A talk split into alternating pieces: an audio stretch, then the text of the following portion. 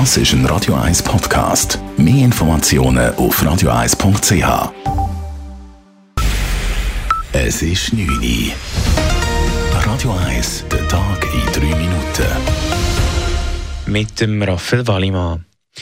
Omikron ist in der Schweiz wohl schon jetzt die dominierende Coronavirus-Variante.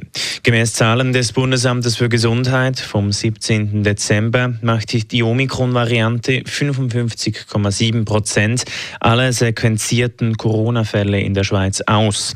Die Delta-Variante kommt auf 43,8 Prozent. Allerdings hält das BAG auch fest, dass die Zahlen nicht repräsentativ seien. Es werde derzeit spezifisch kritisch nach der Omikron-Variante gesucht. Deshalb werden die Omikron-Verdachtsfälle auch eher sequenziert als andere.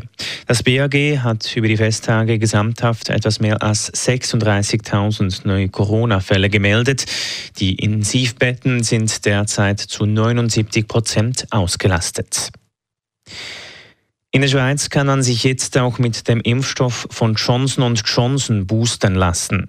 Die Schweizerische Zulassungsbehörde für Arzneimittel Swissmedic hat den Booster-Impfstoff von Johnson Johnson genehmigt. Man habe das Zulassungsgesuch als positiv beurteilt, heißt es in einer Mitteilung. Personen ab 18 Jahren können somit nach ihrer ersten Impfung eine Auffrischdosis erhalten.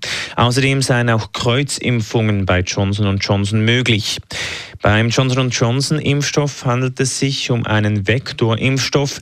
Es wird bereits bei der ersten Immunisierung nur eine Dosis verabreicht. Bei den mRNA-Impfstoffen werden zwei Dosen verabreicht.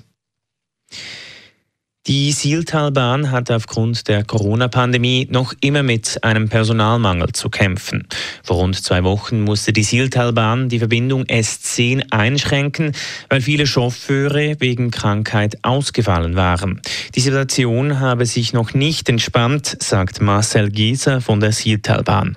Uns ist die Situation stabil. Wir können aber aktuell noch nicht sagen, ob wir ab dem 10.01.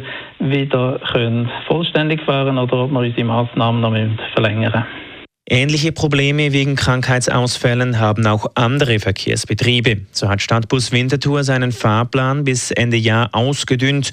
Bei den VBZ heißt es auf Anfrage, dass man einen Pandemieplan habe, der je nach Lage verschiedene Maßnahmen vorsehe. Sollten die VBZ Maßnahmen ergreifen müssen, werde man aktiv kommunizieren. Die Post transportiert so viele Pakete wie noch nie. Seit Ende November wurden rund 23 Millionen Pakete versendet, teilt die Post mit. Mitte Dezember wurden sogar der Tagesrekord mit 1,2 Millionen Paketen gebrochen. Grund dafür sei definitiv der Online-Boom, der im Lockdown vor fast zwei Jahren begonnen habe, sagt Mediensprecher Oliver Flüeler. Seitdem sind die Mengen enorm explodiert.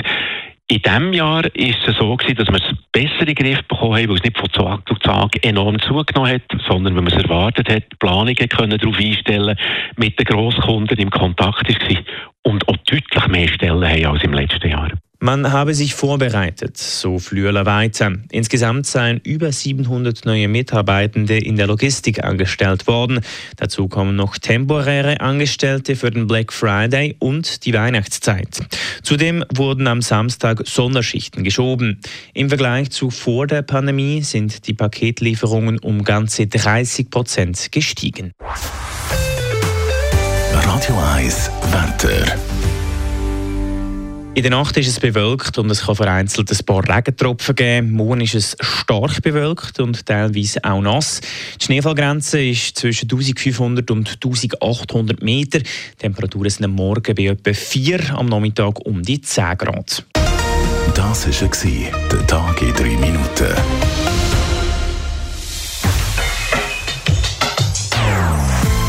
Non-Stop-Musik auf Radio 1 die besten Songs von allen Zeiten. Non-stop. Radio 1. What is love? Baby, don't hurt me. Don't hurt me. Das ist ein Radio 1 Podcast. Mehr Informationen auf radio1.ch.